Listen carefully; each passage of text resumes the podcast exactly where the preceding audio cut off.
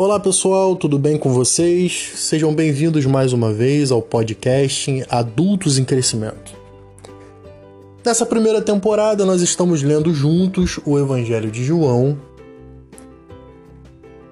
E hoje, no nosso 16 episódio, vamos dar continuidade ao capítulo 7, do versículo 10 ao versículo 24. Hoje eu vou ler na versão revista e atualizada de 1993. Acompanhe comigo, por favor. Capítulo 10, versículo 10, perdão.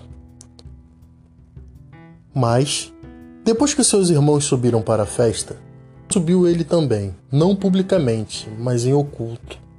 Ora, os judeus o procuravam na festa e perguntavam: Onde estará ele? E havia grande murmuração a seu respeito entre as multidões. Uns diziam: Ele é bom, e outros: Não, antes engana o povo. Entretanto, ninguém falava dele abertamente, por ter medo dos judeus. Versículo 14 Corria já em meio à festa e Jesus subiu ao templo e ensinava. Então os judeus se maravilhavam e diziam: Como sabe este letras, sem ter estudado? Respondeu-lhe Jesus: O meu ensino não é meu, e sim daquele que me enviou. Se alguém quiser fazer a vontade dele, conhecerá a respeito da doutrina, se ela é de Deus ou se eu falo de mim mesmo. Quem fala de si mesmo está procurando a sua própria glória, mas o que procura a glória de quem o enviou, esse é verdadeiro e nele não há injustiça. Não vos deu Moisés a lei? Contudo, ninguém dentre vós a observa. Por que procurais matar-me? Respondeu-lhe a multidão. Tens demônio. Quem que procura matar-te? Replicou Jesus. Um só feito realizei, e todos vós admirais. Pelo mesmo motivo de que Moisés vos deu a circuncisão, se bem que ele, se bem que ela não vem dele, mas dos patriarcas. No sábado circuncidais um homem. E se um homem pode ser circuncidado em dia de sábado, para que a lei de Moisés não vos seja violada, por que vos indignais contra mim, pelo fato de eu ter curado num sábado ao todo um homem? Não julguei segundo a aparência, e sim pela reta justiça. Essa é a porção da palavra de Deus para esse dia. A minha intenção hoje era ler o capítulo 7 até o final com vocês, para a gente já partir para o capítulo 8 mas não tem sido possível. Não por falta de tempo ou por qualquer outra razão, e sim porque cada versículo da palavra de Deus nos prende de tal maneira que fica muito difícil lermos vários versículos num mesmo podcast. Graças a Deus por isso. Porque o Senhor tem falado conosco através dessa leitura do Evangelho de João, que é maravilhosa, e que cada vez que lemos se renova dentro de nós. Eu tenho vivido experiências maravilhosas nessa releitura do livro de João e espero que vocês também estejam passando por isso, porque Deus tem se revelado a nós e não existe revelação maior do que a palavra de Deus. E não existe tempo apropriado para isso. Basta agora você parar, ouvir esse podcast, ler a palavra de Deus que Deus vai falar contigo. No último episódio, no 15 episódio, nós lemos o início do capítulo 7 que fala sobre a incredulidade dos irmãos de Jesus. E nós falamos bastante sobre isso. Sobre o fato de que não basta você andar com Jesus, isso não bastou nem para os irmãos que moravam na mesma casa de Jesus. Na verdade, você precisa ter um encontro com Jesus, Deus, Jesus Criador, e ter um encontro com a revelação de Jesus, então você será transformado de dentro para fora e só assim você conseguirá vê-lo como ele é. Então você vai perceber que ele não está aqui nem acolá, Ele está sempre conosco. E não importa qual seja a circunstância, qual momento você esteja passando ou o que você está fazendo, Ele está ali, pronto a te ouvir. O momento é sempre agora. A gente falou sobre isso no último episódio. Se você não ouviu, ouça. Porque o episódio de hoje é a continuação. E naquele episódio também nós falamos sobre o que estava acontecendo ali naquele momento no ministério de Jesus. Jesus tinha voltado para Galiléia, tinha fugido das grandes multidões, dos grandes centros.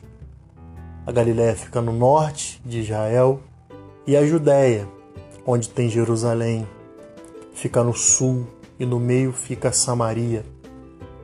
Jesus escolheu, pelo plano de Deus, habitar na Galiléia, onde aconteceu a maior parte do seu ministério.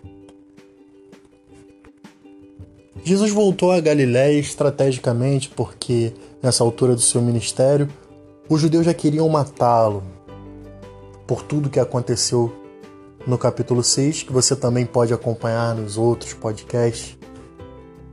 Já procuravam matá-lo, Jesus, nessa altura do seu ministério, Jesus prudentemente voltou para casa. Jesus voltou para o seu seio familiar. E ali ficou um pouco, até que a poeira baixasse. Porém, era uma época muito importante em Israel, que era a época de uma das três festas mais famosas da tradição judaica, que era a festa do tabernáculo. Eram três festas que o povo migrava, peregrinava de onde estava para Jerusalém, para o templo. É, era a festa dos tabernáculos, tinha a Páscoa e também a festa de Pentecostes. São três festas que aconteciam em Jerusalém, no templo, no centro de Israel. E os seus irmãos indagavam Jesus por que Jesus não tinha ido, porque Jesus estava na Galiléia justamente nesse período que as grandes multidões e as pessoas estavam aglomeradas em Jerusalém, na Judéia. E Jesus explicou para os seus irmãos que ainda não era o tempo, porque ele sabia que se ele fosse, ele corria um grande risco de morrer e o seu ministério ser interrompido abruptamente, e ele sabendo que tinha muitas coisas a realizar ainda. Pois bem, esse foi o último episódio. Só que esse episódio, a partir do versículo 10, nós vemos acontecendo justamente o contrário. Jesus decidiu ir. Pronto. Os seus irmãos foram e depois disso Jesus decidiu ir. Tudo isso dentro de um propósito de Deus. Então ele foi e a Bíblia diz claramente que ele não foi publicamente, mas ele foi em oculto. Ele foi discretamente. Ele já era muito conhecido nessa época pelos grandes sinais e prodígios que ele realizava. Então ele foi oculto e, e nesse momento em Jerusalém, os judeus já conversavam entre si sobre Jesus. Onde ele está? Vocês já viram ele por aí?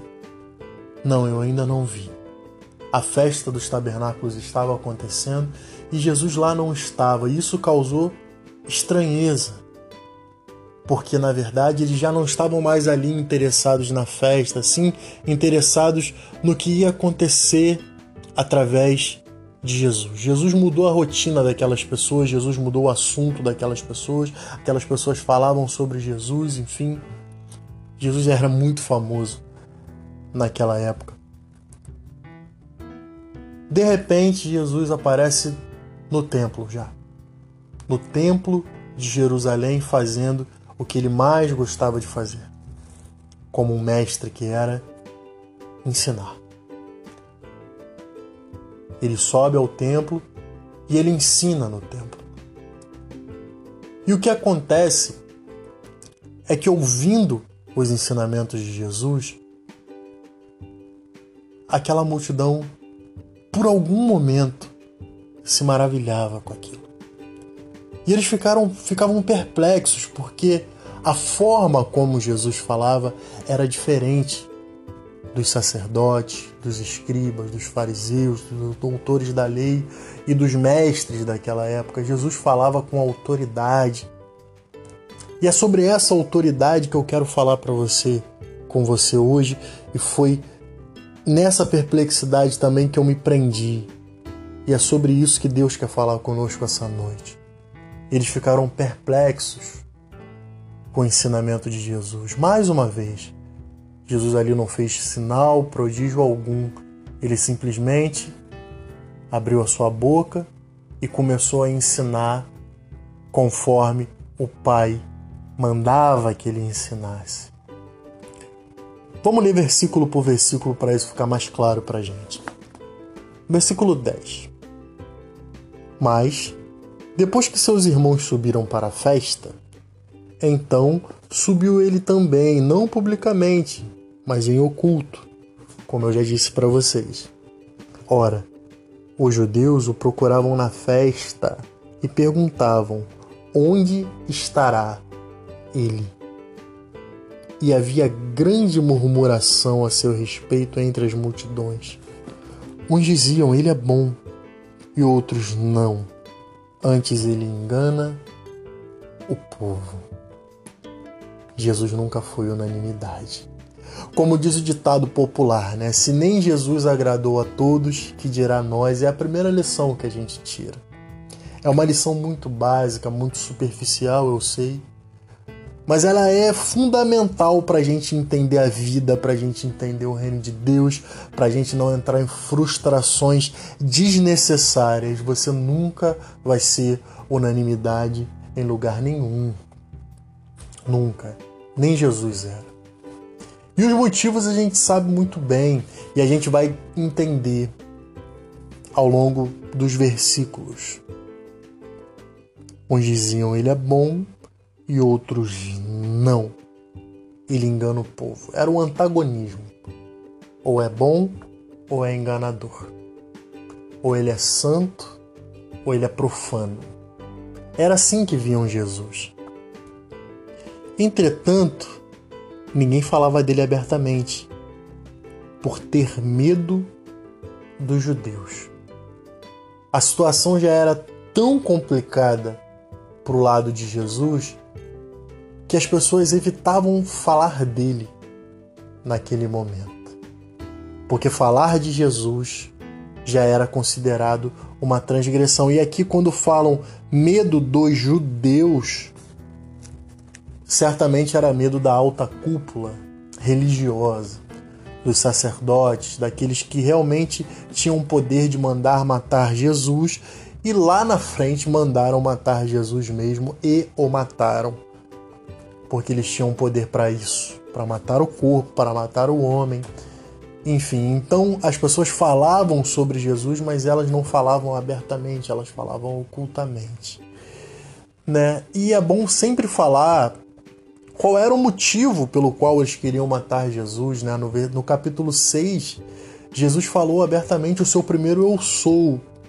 E quem está acompanhando o podcast desde o início, a gente falou que o livro de João revela Jesus mais do que tudo, não como um homem, não somente como filho de Deus, mas como o próprio Deus, como o próprio eu sou, que está lá no princípio era o verbo, o verbo estava com Deus e o verbo era Deus. Esse verbo é o verbo eu sou, o verbo que Deus se revela para Moisés. Lá no Êxodo, esse verbo é Jesus. Jesus é o grande eu sou. E ele se revela como eu sou sete vezes no livro de João. E no capítulo 6, ele se revelou pela primeira vez como eu sou. E ele disse: Eu sou o pão vivo que desceu do céu. Quem comer da minha carne e beber do meu sangue terá vida e viverá para sempre.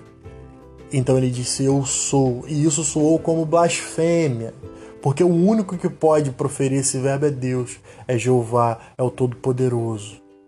Nenhum profeta pode dizer que era ou que é alguma coisa, mas Jesus disse: Eu sou. Eu sou o pão vivo que desceu do céu. E a partir daí já procuravam matá-lo, porque isso soava como uma afronta. Né? Quem é você para dizer eu sou? Quem é você para se dizer Deus? Quem é você para dizer que é um pão que desce do céu e que traz salvação e vida eterna? Como assim? E esse era o motivo. Esse era o motivo. Foi isso que chamou a atenção dos religiosos. Porque até o momento que Jesus fazia os seus sinais, prodígios, multiplicava pão, multiplicava peixe, ensinava o evangelho de uma forma bem branda.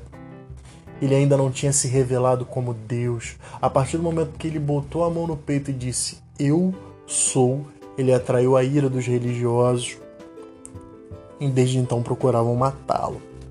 Dando continuidade aqui, versículo 14 diz: Corria já em meio à festa e Jesus subiu ao templo e ensinava. Então os judeus se maravilhavam e diziam: Como sabe este letras sem ter estudado? Essa parte aqui é muito interessante, porque quando Jesus abria a boca para ensinar, ele ensinava de uma forma diferente. E não é só diferente para o judeu, é diferente para qualquer homem, porque é a própria palavra de Deus se manifestando ao coração humano, à alma humana. Ali estão homens, independente se estão judeus ou não, ali tem uma alma e ali está sendo proferida a palavra de Deus pelo próprio Deus. E quando a palavra de Deus é proferida com autoridade, com fé, ela produz um efeito praticamente imediato e, e a primeira o primeiro sintoma disso é uma perplexidade. Nossa, eu nunca ouvi a palavra desse jeito. E olha que o judeu está acostumado a ouvir o Antigo Testamento, os textos eram lidos à torto e à direito o tempo todo. Isso fazia parte da rotina dos judeus. Né? Era ensinamento, ensinamento, ensinamento, ensinamento o tempo todo. Então, para o judeu ficar maravilhado com o ensinamento de alguém, esse ensino realmente era diferente, era especial. Então, Jesus explica por que, que eles estão tão perplexos. Versículo 16: O meu ensino não é meu, e sim daquele que me enviou. Se alguém quiser fazer a vontade dele, conhecerá a respeito da doutrina, se ela é de Deus ou se eu falo de mim mesmo. Então Jesus revela por que ele tem tanta autoridade e por que a forma como ele fala é diferente de todos os religiosos que os judeus estavam acostumados a ouvir. Ele diz: Olha, esse ensino que vocês aí estão maravilhados de ouvir, esse ensino não é meu. Esse é o segredo. Esse ensino é daquele que me enviou. Nós estamos aprendendo na escola dominical, através do livro que estamos estudando, o custo do discipulado, nós estamos estudando sobre o discipulado. E o discipulado nada mais é do que a gente seguir a Jesus para que a gente seja cópia de Jesus, semelhante a Jesus, imitação de Jesus. Nós estamos estudando isso nesse exato momento. E para um discípulo ser igual a Jesus, ele tem que ter as características de Jesus. E a principal característica que Jesus cobra dos discípulos é que eles nada sejam para que Deus seja tudo neles. Então o discípulo precisa aprender a desapegar, o discípulo precisa aprender a amar a Deus acima de qualquer outra coisa, e o discípulo tem que aprender a carregar a sua cruz. Por que Jesus está mandando fazer isso? Porque Jesus não só está mandando fazer isso como ele fazia. Jesus é o próprio exemplo a ser seguido. E ele diz: O meu ensinamento não é meu, nada daqui é meu. Eu não falo nada do que eu aprendi nas universidades, nas escolas que vocês frequentam. nos, nos, vossos grandes encontros com os grandes mestres e rabis, sacerdotes, profetas formados nas maiores instituições de Jerusalém. Não. A minha diferença para eu falo da parte de Deus. Esse ensinamento não é meu, ele não me pertence. Eu sou um canal somente do ensinamento perfeito. Eu sou simplesmente um canal. E se eu não atrapalhar, eu serei simplesmente um instrumento. Aí a palavra que sair da minha boca vai causar esse efeito que está causando em vocês, porque não é muito normal num período de festa em Jerusalém alguém tomar a palavra no pátio do templo ou em qualquer outro lugar do templo que o povo tinha acesso, começar a falar e aquelas pessoas ouvirem, porque havia todo um ritual e todo um protocolo a seguir. Os grandes sacerdotes, os grandes doutores da lei ensinavam nos dias de festa. Então, Jesus não estava inserido na alta cúpula, Jesus não estava inserido no cronograma da festa. Então, para alguém, no meio de uma grande multidão, levantar a voz e começar a ensinar e chamar a atenção do povo, essa pessoa só poderia estar vindo de Deus. Esse era o maior sinal de que a palavra que saía da boca de Jesus era a palavra de Deus, porque aquelas pessoas se admiravam da autoridade com que ele ensinava. E Jesus fala: Não, não, esse ensinamento não é meu, e sim daquele que me enviou. Versículo 17: Se alguém quiser fazer a vontade dele, conhecerá a respeito da doutrina, se ela é de Deus ou se eu falo por mim mesmo. Então é a segunda etapa de quem ouve. A primeira etapa de quem ouve é não. Olha, a forma como ele fala é diferente, me tocou o coração aqui. Mas Jesus diz: isso não basta. Essa sensação de que a palavra é de Deus, você precisa, para você saber que o que eu falo é de Deus, você precisa cumprir aquilo que eu falo. Então é a segunda etapa daquilo que ouve. Aqui a gente vê os processos de conversão de qualquer um de nós. Primeiro é a palavra de Deus. Quem tem encontro com essa palavra um dia passa por essa, essa experiência de perplexidade. Nossa, eu nunca ouvi dessa forma na minha vida. Eu ouço tantas pessoas falando de Jesus, Jesus, Jesus, para lá e para cá, Jesus. A religião fala de Jesus, mas eu nunca tinha ouvido dessa forma. Sim, a palavra de Deus chegou até você. Existia um canal e esse canal estava completamente desprovido de qualquer ego e de qualquer interesse próprio e através desse canal, seja um pastor, seja um amigo, seja, enfim, essa palavra chegou até você. E essa palavra chegando até você, ela causou um reboliço dentro de você. Porque a tua alma tem sede dessa palavra. E a tua alma até então só se alimentou de coisas vãs, de religiosidade, enfim, de tantas outras coisas que envolvem o nome de Jesus mas agora a palavra chegou até você e você, opa, isso é diferente. O próximo passo da conversão é você tornar isso em prática. Porque senão ela morre na teoria. Senão ela logo é abafada pela religiosidade, pela incredulidade. Então aquela sensação que você teve no primeiro momento com a palavra de Deus, ela pode não surtir efeito algum. Se você não como diz o versículo 7. Se alguém quiser fazer a vontade dele, aí Jesus já está falando de prática. Porque Jesus estava ensinando teorias. Mas se alguém quiser fazer a vontade dele, conhecerá a respeito da doutrina, se ela é de Deus ou se eu falo de mim mesmo. Então existe um outro patamar aí. Existe um outro degrau e muita gente para no primeiro degrau. Muita gente fica atraído pela mensagem, mas ela não parte para a próxima etapa, que é viver aquilo que Jesus ensinou. Só o que Jesus ensinou já é maravilhoso, já mexe com a nossa alma, a nossa vida, já traz cor à nossa existência. Mas não basta. Se você não botar em prática, você nunca vai conhecer o Evangelho de verdade. Aí Jesus fala dos religiosos, que era quem eles estavam acostumados a ouvir. Versículo 18. Quem fala de si mesmo está procurando a sua própria glória.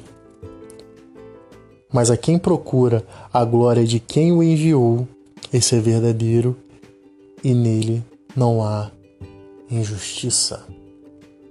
Hoje nós somos os portadores da palavra de Deus. E nós somos os canais. Jesus foi canal enquanto mestre, enquanto Senhor. Ele foi exemplo, ele foi modelo para a gente seguir. Ele diz: essa palavra não é minha. E hoje existe uma confusão no nosso meio, porque tem muita gente falando com autoridade própria, interpretando a palavra para o seu bel prazer, para interesses próprios, seja dinheiro, seja ter uma igreja muito cheia, ter muitos adeptos, ser famoso, enfim, a gente sabe como funciona o nosso meio evangélico de hoje em dia. Mas ainda existe um remanescente. Os canais por onde flui a palavra de Deus, ele ainda existe. E pode ser qualquer um, pode ser você, pode ser eu. Não só pode ser, como deve ser. Nós esperamos que a palavra de Deus flua como os judeus esperavam dos sacerdotes, dos doutores da lei, daqueles que têm teologia, daqueles que têm fama, daqueles que se vestem com roupa de líderes, de autoridade. A gente também tem essa falsa sensação. Mas a palavra de Deus que transforma, que causa impacto e que salva a vida do ser humano é, é, flui simplesmente de um canal um canal. É isso que Deus quer, um canal. Alguém que esteja completamente vazio e diga: Eis-me aqui, flui através de mim, porque Deus escolheu esta forma de se comunicar ao mundo. E essa forma é através da sua igreja, é através dos seus canais. Então, quanto menos você for de si mesmo, mais limpo será esse canal, mais transparente, com menos bloqueios, com menos interrupções. Somente flui através de mim, Senhor. Essa tem que ser a nossa oração e esse é o maior ensinamento neste podcast. Seja um canal. Assim como Jesus foi um canal. E não importa o que você falar, não importa quão absurdo possa parecer, se é a palavra de Deus pode ter certeza que ela vai fazer efeito. Não pense que você não é digno. Não pense que você não é capaz, porque o convencimento não vem de você. A palavra por si só é poderosa para transformar. Você é canal. Não importa a forma como você vai fazer, não importa a didática que você vai usar, não, não importa os cursos de oratória que você fez, não importa o poder de persuasão que você tenha, você não tem capacidade de transformar ninguém através do teu conhecimento, não existe isso. Você não vai salvar a tua família através do teu conhecimento que você aprendeu na teologia. Não é simplesmente por falar a palavra de Deus e mais do que isso, de ser a palavra de Deus viva, como diz o apóstolo Paulo, cartas vivas. Cartas vivas. A Bíblia impressa em carne e osso. Seja assim que as pessoas serão salvas, as pessoas serão atraídas, as pessoas vão querer te ouvir, porque aquilo que você fala não é de ti mesmo e o mundo está sedento por ouvir a palavra de Deus. Se fala muito de Jesus, a torto e a direito, mas palavra de Deus genuína, pura e principalmente canais para fluir essa palavra estão cada vez mais em extinção. Seja você um canal. E dando continuidade aqui, versículo 19 diz: Não vos deu Moisés a lei, contudo ninguém dentre vós a observa. Por que procurais matar-me? Depois que Jesus ensinou e e aquele povo ali que queria matá-lo, ou então que ouvia dizer que já queriam matá-lo, aquele povo estava admirado com o ensinamento de Jesus. Jesus aproveita o momento e pergunta: por que, que vocês querem me matar? Vocês que falam tanto de Moisés, vocês estão indo contra Moisés que diz: não matarás. Versículo 20. Então a multidão já respondeu furiosa: né? Parece que aquele momento de encantamento acabou, né?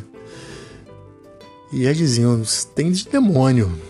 Quem é que procura matar-te? A multidão sabia que queriam matar Jesus, mas eles se faziam desentendidos. Então replicou Jesus: Um só feito realizei, e todos vos admirais. Jesus está falando de um homem que Jesus que ele curou num sábado. E isso também causou escândalo. Então Jesus fala de circuncisão, que eles circun, circuncidam no sábado, que também Moisés não permite. Jesus está mostrando para eles uma, uma contradição, e eles eram contraditórios demais. Demais. E Jesus está mostrando para eles essa forma de ver o Evangelho, ou então de ver as Escrituras, era, era completamente equivocada. Então diz o versículo 24: Não julguei segundo a aparência, e sim pela reta justiça. Que você seja um canal do Senhor. Que você não fale de si mesmo e que você não se preocupe quem é você, de onde você veio. Porque o primeiro contato com a palavra de Deus, dita por Jesus, era encantador era encantador. Aquelas pessoas, qualquer ser humano que para para ouvir a palavra de Deus com atenção, a palavra verdadeira de Deus, sem ruídos, aquilo causa um, um frisson. O coração ele pega fogo. Não importa quanto tempo, para alguns dura muito pouco, mas acontece. A palavra de Deus ela é infalível ao coração do homem, porque todos têm uma alma todos, todos têm uma partícula dentro de si que tem sede de Deus. E a partir do momento que Jesus falava, aquelas pessoas se admiravam. Mas logo alguém se levantava e dizia: Não, não é possível, esse aí não é o filho de José. Isso acontecia tanto com Jesus. Não, esse é o filho de José e nós vamos estudar sobre isso nos próximos episódios. E era atacado uma uma pá de cal, uma areia em cima daquele primeiro momento de contato com a palavra de Deus, porque a religião ela mata a palavra de Deus, junto com a incredulidade. Não, esse aí é o filho de José. Não, não, não, calma aí.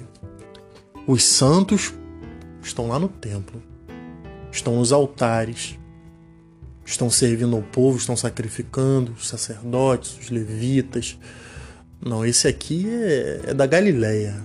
Não, esse aí não pode trazer a palavra de Deus pra gente, não.